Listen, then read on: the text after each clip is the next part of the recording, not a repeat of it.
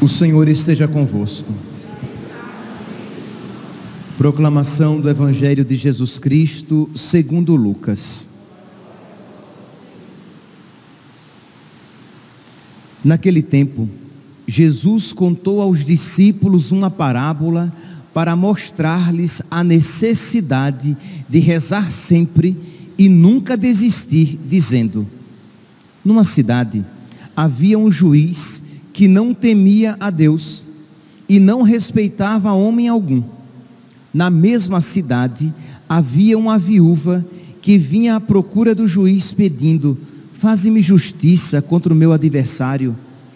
Durante muito tempo o juiz se recusou. Por fim, ele pensou: Eu não temo a Deus e não respeito homem algum, mas esta viúva já está me aborrecendo vou fazer-lhe justiça, para que ela não venha a agredir-me. E o Senhor acrescentou: Escutai o que diz esse juiz injusto. E Deus não fará justiça aos seus escolhidos, que dia e noite gritam por ele? Será que vai fazê-los esperar? Eu vos digo que Deus lhes fará justiça bem depressa. Mas o filho do homem, quando vier, será que ainda vai encontrar fé sobre a terra? Palavra da salvação.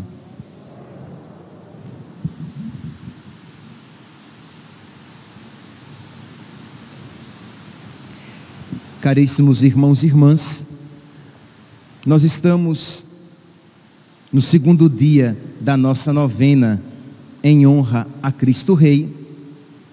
E eu ontem eu havia comentado que os textos litúrgicos a partir de agora, eles vão se caracterizar por um, uma tonalidade escatológica. O que é a escatologia? É a parte da teologia que estuda as realidades que hão de acontecer. O céu, o juízo, o purgatório, o inferno, a segunda vinda de Cristo. Pois bem, os textos então, a partir de agora, eles têm esta tonalidade. Então, já desde ontem que a liturgia, nós estamos aqui no capítulo 18 do Evangelho de São Lucas. Ontem nós estávamos no final do capítulo 17 e os textos falam de, da segunda vinda de Cristo. Como é que as coisas estarão o que é que vai acontecer e como é que nós devemos estar por ocasião da segunda vinda de Cristo, do retorno de Cristo, que é fé católica. Nós cremos, nós sabemos que Jesus Cristo retornará. Ele que veio uma vez em humildade, ele virá na segunda vez em glória. Ele que veio a, a, a primeira vez escondido na sua pequenez, ele, ele virá na sua segunda vez, manifestamente na sua majestade. Pois bem, então o texto de hoje, Lucas capítulo 1, versículo 8, continua esta temática e diz aqui que Jesus conta uma parábola para nos animar na fé para que nós não nos desanimemos por ocasião da sua segunda vinda. Mas por quê? Por que é que nós iríamos ficar desanimados por ocasião da segunda vinda de Cristo? Se alguém chegasse para você e dissesse assim: por que é que existe o perigo de cair no desânimo ou de perder a fé? no período da segunda vinda de Cristo. Realidade esta, isto é, nós sempre somos tentados a perder a fé. Mas, por ocasião da segunda vinda de Cristo, esta tentação se manifestará de uma maneira muito mais forte. E por quê? Porque eu li ontem, mas vou ler de novo para que você guarde na cabeça lá o número 675 do Catecismo da Igreja Católica. Diz lá o Catecismo, número 675. Antes do advento de Cristo, isto é, da vinda de Cristo, da segunda vinda de Cristo, da parousia de Cristo, a igreja deve passar por uma provação final que abalará a fé de muitos crentes. Então, é fé da igreja, não é criação de pregador apocalíptico, de pregador escatológico. É fé da igreja que antes da vinda de Cristo, no período imediato que antecede a vinda de Cristo, a igreja passará por uma grande tribulação, por uma tribulação que abalará firmemente a fé de muitos. Jesus diz na, na Escritura de que se os tempos não, não fossem abreviados, os seus não iriam resistir. Então, esta tribulação, esta grande tribulação, tem, terá até o tempo abreviado para que nós possamos nos manter nesta fé. Pois bem, então é esse o contexto desta grande tribulação, desta perseguição que abalará a, até mesmo a fé de muitos crentes, de muitos fiéis.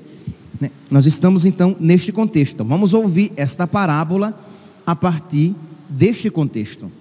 Outra coisa, vocês recordam, eu já falei aqui, o que é um, uma parábola, isto é, Jesus Cristo tira algo da vida cotidiana, ou algo que ele cria, porque ele quer passar uma mensagem, mas o ponto principal é que é a mensagem, o restante né, são apenas adereços e que não são necessariamente instrutivos ou que devam ou que nós devamos levar em consideração. Então Jesus diz assim: por que, por que é que eu estou dizendo isso? Vocês vão entender. Naquele tempo, Jesus contou aos discípulos uma parábola para mostrar-lhes a necessidade de rezar sempre e nunca desanimar, e nunca desistir. Então, é este o objetivo primeiro: ensinar a necessidade de rezar sem desanimar não ensinar quem é Deus, como é Deus, não nesta parábola. Então Jesus diz: numa cidade havia um juiz que não temia a Deus e não respeitava homem algum. Na mesma cidade havia uma viúva que vinha à procura do juiz pedindo: faze-me justiça. E o juiz não se importava com ela. Então, meus irmãos, Aqui nós temos que olhar o que? A atitude da viúva que procura o juiz. Ora, a nossa atitude diante do nosso juiz, que é bom e é misericordioso, deve ser semelhante à atitude desta viúva diante daquele juiz iníquo. Não é que o juiz iníquo represente Deus e a viúva represente nós. Mas o que Jesus quer nos ensinar aqui é a oração perseverante. Então nós tomamos a atitude dessa viúva, isto é, que neste período de tribulação, de dificuldade, nós precisamos nos agarrar a Deus. Nós precisamos nos aproximar de Deus por meio da oração e pedir a Deus que Ele nos conceda a graça de nos manter na fé pedir a Deus que mesmo em meio às tribulações da vida, que nós cresçamos na fé, porque meus irmãos, se nós não tivermos isso em mente, de que, de que a nossa fé está constantemente sendo combatida, sendo colocada em risco, nós não iremos rezar pedindo a fé. Mas nós precisamos ter isto em mente, meu Deus, por misericórdia, concede-me a fé, porque por causa da minha fraqueza, por causa da minha limitação, eu com muita facilidade posso me esquecer de Deus. Eu com muita facilidade eu posso me esquecer das realidades eternas. Eu com muita facilidade posso me esquecer de que o céu é maravilhoso. Verdade, meus santos. E eu espero que eu esteja dizendo isso e você esteja aquecendo, isto é, dizendo é verdade, Padre. Isto é, infelizmente, por causa da nossa fraqueza, por causa da nossa fragilidade, por causa da nossa alma doente, nós com facilidade nós nos esquecemos de Deus. Nós com muita facilidade nos encantamos com as coisas da terra, que são passageiras. Nós com muita facilidade nos apegamos às coisas do mundo, que não são necessariamente coisas más, mas que são transitórias e que podem colocar a nossa salvação eterna em risco. Então nós precisamos estar sempre com os olhos voltados para o alto, corações ao alto. O nosso coração está em Deus. Nós precisamos pedir a nosso Senhor e isto nós pedimos e nós pedimos na oração e na oração nós alcançamos. Meu Deus, que eu tenha esta fé profunda de que eu saiba que vale a pena perder tudo, mas não te perder. Meus santos, eu já disse isso e vou repetir, e com a graça de Deus, eu irei repetir muitas vezes, e peço a Deus a graça de que eu repita isso cada vez com mais autoridade, isto é, crendo cada vez mais nisso, que com a minha boca eu, eu repito, de que vale a pena perder tudo neste mundo, mas não perder Deus, porque se não perdermos Deus, seremos ricos. Quem a Deus tem, nada falta, só Deus basta. É verdade que nós cremos, mas é verdade que não cremos ainda tanto quanto precisamos crer. Então, pedir a Deus, né, se diante de cada pecado, diante de todo pecado, nós precisamos nos recordar disso. Deus é melhor. Escolher Deus é infinitamente melhor, mesmo que aquele pecado me ofereça uma oportunidade de uma felicidade imediata. Mesmo que aquele pecado me ofereça a possibilidade de uma felicidade agora tangível, que pode ser tocada, que pode ser experimentada com os meus sentidos de uma maneira mais, mais imediata, mas a minha fé diz, mas a promessa de Deus é maravilhosa. O céu que Deus tem para mim é maravilhoso. Em Deus, no céu, eu terei todas as felicidades que este mundo pode apresentar e muito mais. Porque tudo que este mundo pode oferecer é criado, é passageiro. E a felicidade que Deus tem para nós é incriada, é eterna, é de Deus mesmo. Então, nós só podemos dizer que a felicidade de uma casa de praia, numa praia, numa, de uma casa maravilhosa, numa praia maravilhosa. A felicidade de uma casa no alto de uma montanha, num clima agradabilíssimo, a felicidade de uma saúde perfeita, a felicidade do amor das pessoas amadas e de amar com liberdade, a felicidade de de tudo aquilo que nós podemos experimentar, de um banquete maravilhoso, de iguarias refinadas. Tudo isso são apenas imagens fugidias, fracas daquela felicidade que Deus tem reservado para nós. Então, se a nossa fé estiver firme, nós iremos dizer: Senhor, com a tua graça, fortificado pela graça, eu passarei pelo fogo eu passarei pela água, eu passarei pelo vale escuro, eu carregarei a cruz, mas eu não te abandonarei. Eu não quero te perder, porque Senhor, tu és a minha única e verdadeira riqueza. Então peçamos, meus santos, e todos nós aqui precisamos pedir para que esta fé esteja cada vez mais firme. Aí você diz, mas padre, mas eu sou tão fraco, padre. Eu na primeira dificuldade, eu desfaleço, eu me esqueço de Deus. Pois bem, seja como esta viúva. Você quer um cenário mais desmotivador do que este? Uma viúva, o que era uma viúva no contexto de Israel? Nada e ninguém. Não era, era uma mulher. Uma mulher no contexto de então não valia muita coisa. E era viúva. Isto é, ela não tinha ninguém por ela. E ela estava pedindo algo a um juiz que não queria atendê-la. Então o cenário era tragicamente desfavorável. E Jesus apresenta este cenário tragicamente desfavorável para dizer que nós, mesmo quando nos sentirmos, quando, quando estivermos num cenário desfavorável, saibamos que se nós rezarmos com perseverança, seremos atendidos, porque o nosso juiz, ele quer, ele que coloca no nosso coração aquele pedido, ele quer nos conceder. Por isso que ele nos ensinou a pedir. E ao contrário do juiz iníquo, o nosso juiz é bom e cheio de misericórdia. Então pedir a Deus, Senhor, eu sou miséria, mas o Senhor é misericordioso. Senhor, eu sou pecado, mas o Senhor é santidade.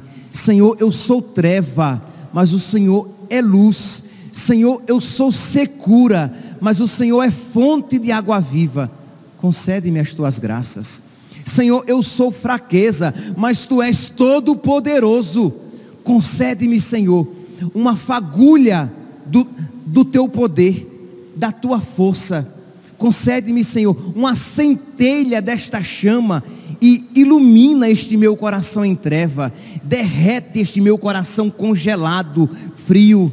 Concede vida ao que em mim está morto, para que eu creia e creia com fé firme, com fé vigorosa, para que eu esteja disposto, Senhor, a renunciar tudo e todos por ti, para que eu te prefira a todas as coisas, para que nós então estejamos preparados para passar pela grande tribulação. Porque Jesus diz, ele termina então o evangelho de hoje dizendo: Mas quando o filho do homem vier, será que ele encontrará fé sobre a terra? Este questionamento de, de nosso Senhor não é um questionamento qualquer, não é uma divagação. Jesus está divagando, pensando, não, é uma reflexão muito bem fundamentada, por quê? Porque a tribulação será grande. Nós somos frágeis, e se nós não estivermos escondidos na sua fenda, no seu lado aberto, se nós não estivermos alicerçados sobre a rocha, se nós não estivermos dentro da torre, nós não iremos resistir. O livro do Apocalipse, no capítulo 13, falando a respeito desta tribulação, sim, é verdade. Poderão dizer alguns, padre, mas aquele texto, ele foi escrito referindo-se a realidades então acontecendo. Sim, mas lembremos-nos que a intenção de Deus vai além da, da intenção do agiógrafo, do, do escritor sagrado. Quando o escritor sagrado tinha escreveu aquilo, ele tinha em mente algo, mas a palavra de Deus é viva ontem, hoje e sempre.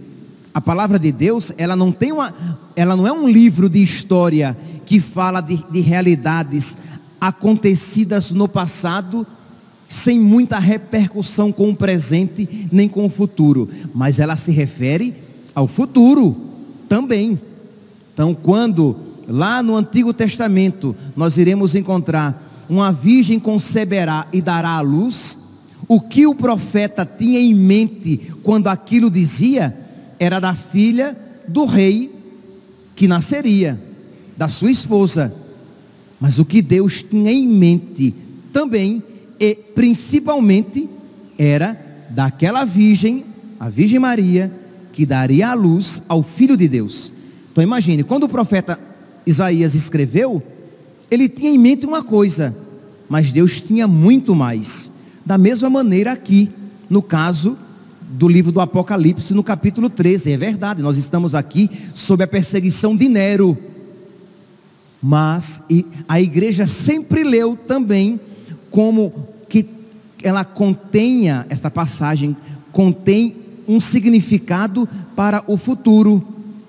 Apocalipse, capítulo 13, versículo 16, falando de uma grande perseguição em que a besta, o diabo, por meio dos seus representantes do anticristo, conseguiria com que pequenos e grandes, ricos e pobres, livres e escravos, tivessem a marca da besta, e sem aquela marca, eles não poderiam comprar nem vender. Ora, imagine aqui o sofrimento que está sendo profetizado neste período da grande tribulação, em que os cristãos que forem fiéis a Deus, eles colocarão em risco até mesmo o comprar e vender, isto é, a sua subsistência, a sua existência estará comprometida, porque se eles não se prostrarem, se eles não aceitarem a besta, eles não poderão comprar nem vender, isto é, eles comprometerão a própria vida sobre a terra. Meus santos, isso é tremendo. Se você não tiver uma fé poderosa, se você não tiver uma fé grande, quando o filho do homem voltar, ele encontrará fé sobre a terra, ele encontrará pessoas que estarão dispostas a renunciar até mesmo à própria vida para não perdê-lo. Isto é, será um novo período de mártires, de martírio, de pessoas que estarão dispostas a morrer do que perder a própria vida que é Deus. Elas perderão a vida biológica para não perder a vida da graça. E aqui, meus santos, se nós não estivermos unidos a Deus, nós não resistiremos. Se nós não estivermos unidos a Deus, nós iremos debandar. Se nós não estivermos unidos a Deus, quando Ele voltar, Ele não encontrará fé sobre a terra, na terra dos nossos corações. Então, meus irmãos, é, esse trecho apresenta esta passagem, este período dificílimo que antecederá a segunda vinda de nosso Senhor. Meus irmãos, eu acho que nós precisamos nos colocar em atitude de oração, numa atitude semelhante à desta viúva. Precisamos dobrar os nossos joelhos e pedir, meu Deus, que eu creia, que eu, que eu não fraqueje, que eu não me entregue às minhas limitações. Peça isso agora. Não fique pensando e dizendo, ah, eu vou pedir isso, eu vou começar a rezar sobre isso. Não, comece a rezar agora. Você que acompanha pelas redes sociais, vocês que estão aqui, nós sabemos em que tempo estamos vivendo. Nós sabemos as dificuldades que estamos começando a viver e onde estiverem, onde estiver o cadáver, dizia Jesus ontem, ali estarão os abutres, isto é, saibamos interpretar os sinais dos tempos. Nós estamos vivendo o início dessas grandes tribulações. Não tenhamos dúvidas, nós estamos vivendo o início desta grande tribulação. E se nós não pedirmos a Deus fé, nós não iremos resistir.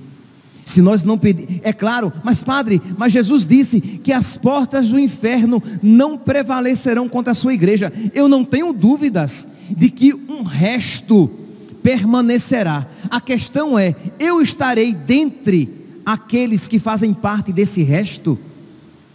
entendeu? Que a igreja de Cristo subsistirá, eu não tenho dúvida de que ela continuará e que as portas do inferno não prevalecerão contra ela, eu não tenho dúvidas, mas eu não, também não tenho dúvidas que não será uma grande multidão, mas será um resto que por causa de Deus, por causa de Jesus, estará disposto a perder tudo, mas não perder Deus o tudo de suas vidas.